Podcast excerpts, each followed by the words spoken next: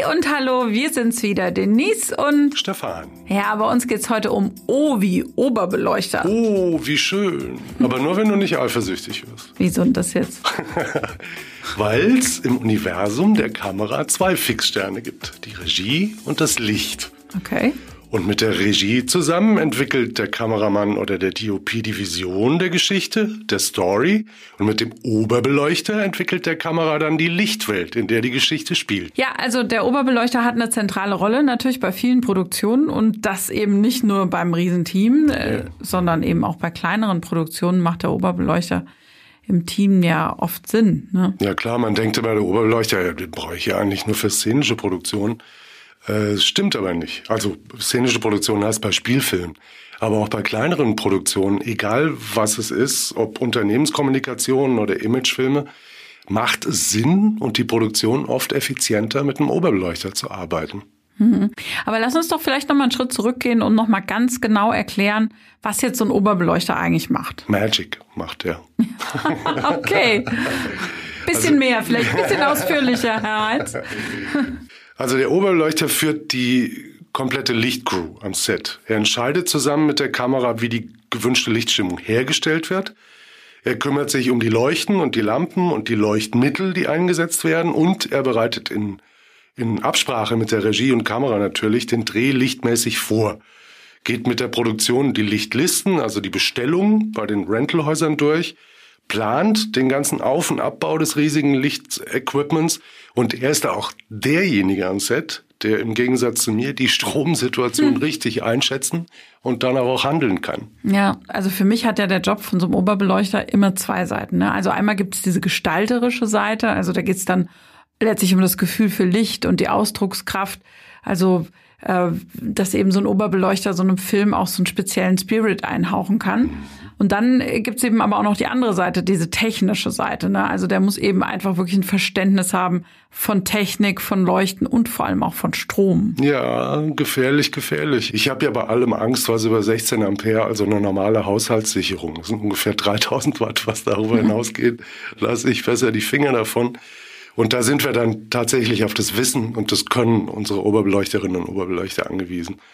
Ähm, denn zum Berufsbild des Oberbeleuchters, das muss man wissen, gehört eine Ausbildung zum Elektriker, wo er auch den Umgang mit Starkstrom lernt und dann braucht er noch eine Zusatzausbildung als Lichttechniker.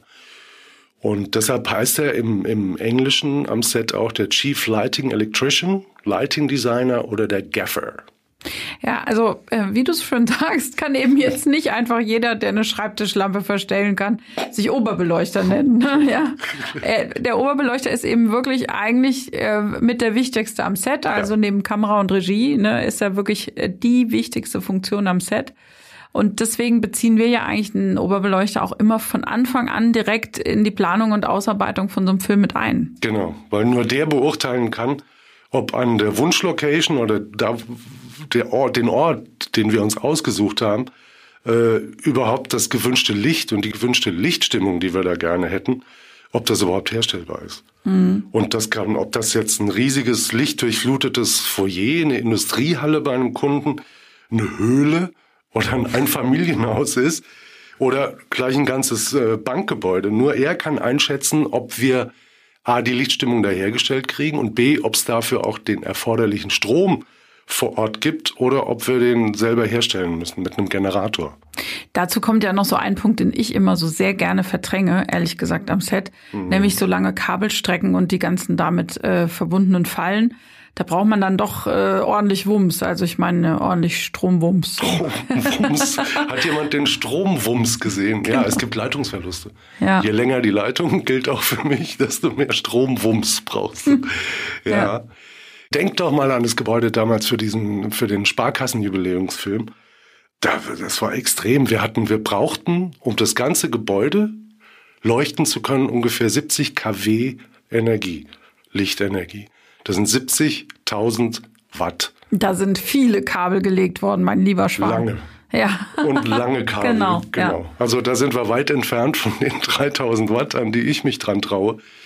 Und zu der ganzen Wattlast und den extremen Strömen, die da fließen, kommen dann eben auch noch extrem schwere Lampen, extrem hohe und schwere und stabile Stative. Die ganzen Lichtformer, Butterflies, also diese Spannrahmen für äh, Diffusionsstoffe. Ja. Also da ist richtig, richtig schweres Gerät am Start. Und das muss alles so gemacht und gebaut sein, dass weder Menschen noch Gebäude zu Schaden kommen. Und allein für die Sicherheit bin ich super froh, einen Menschen vom Lichtfach an unserer Seite zu haben. Ja, deswegen ist so eine Lichtcrew, ne, das sind ja oft auch so richtige Muckimänner, ne? Ja. Das muss man nämlich jetzt vielleicht mal sagen. Respektgebietend. genau. Weil in kleineren Projekten haben wir dann oft den äh, Oberbeleuchter einzeln und dann hilft auch jemand von eurer Kameraabteilung mit aus, ne, ja. beim Tragen. Aber natürlich, je größer das Set ist, also jetzt gerade von dem Set, wo du gerade erzählt hast, ne, da war eine richtige Lichtkur am Start, sehr viele starke Männer, äh, die dem Oberbeleuchter geholfen haben. Ähm, aber ich frage mich ja manchmal, weil wir haben ja auch schon so viel über Licht gesprochen in diesem Podcast, ähm, werden denn dann die Lichtteams in zukünftig wieder kleiner? Weil wir ja, wir haben ja immer lichtempfindlichere Kameras und dann brauchen wir doch vielleicht gar nicht ja. mehr so viel Licht, oder? Ja. Da träumen die Produktionen natürlich von. Ne? Wo, wozu braucht ihr jetzt bei diesen high-sensitive äh, Sensoren überhaupt noch so viel Licht? Aber das ist Fluch und Segen zugleich, weil dadurch, dass die Kameras so lichtempfindlich sind, wird die Durchzeichnung in den Lichtern, also in den hellen Stellen des Bildes, deutlich besser. Aber auf der anderen Seite haben sie auch einen riesen Kontrastumfang von mhm. 15 Blenden zwischen der hellsten und der dunkelsten Stelle. Und das heißt, dass das Schwarz oft gar nicht mehr schwarz wird, sondern maximal dunkelgrau. Durch diesen riesigen Kontrastumfang, den die abbilden können. Und das heißt im Umkehrschluss, um, mich, um einen richtigen Schatten zu erzeugen, brauche ich mit diesen lichtempfindlichen Kameras richtig Licht. Mhm, okay.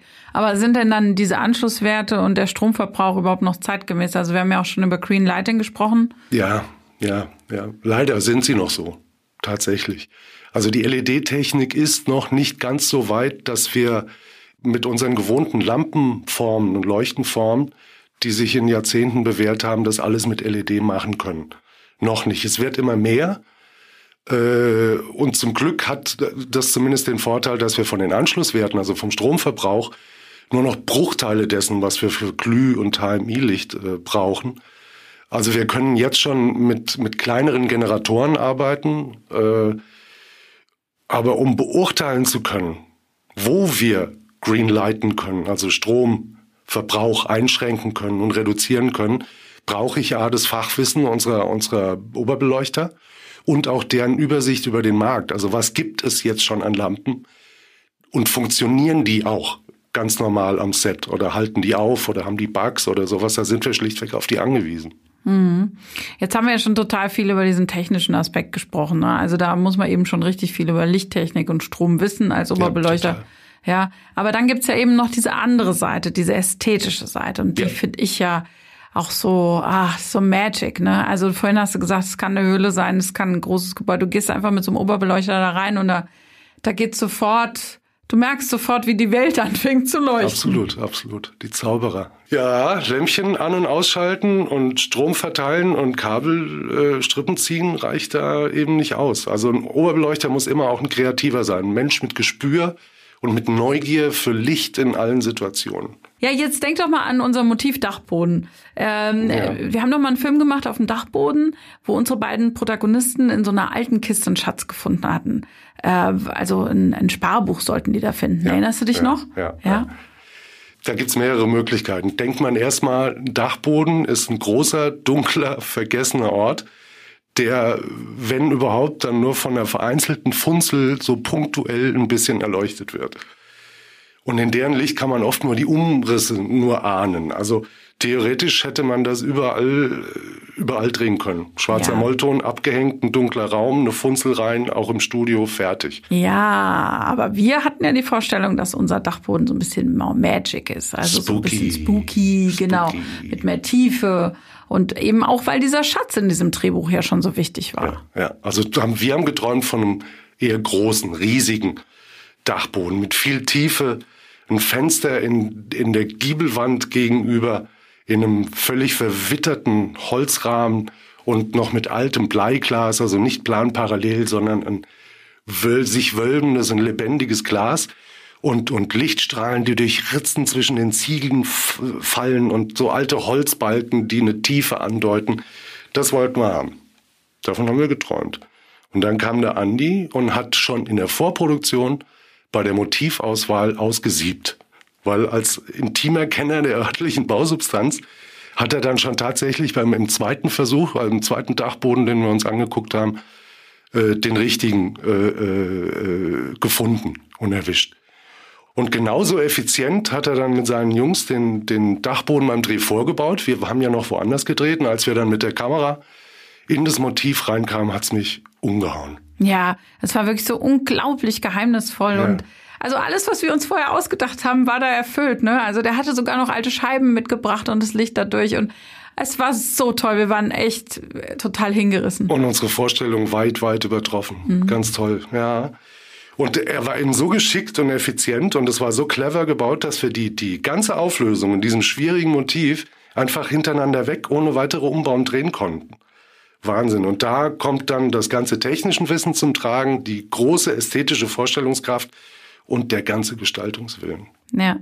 Apropos Effizienz, ne? Ich glaube, da hattet ihr so einen kleinen sportlichen Wettkampf am Laufen bei dem Dreh, ne? Erzähl ja, doch mal. Das musste er sich gönnen, natürlich.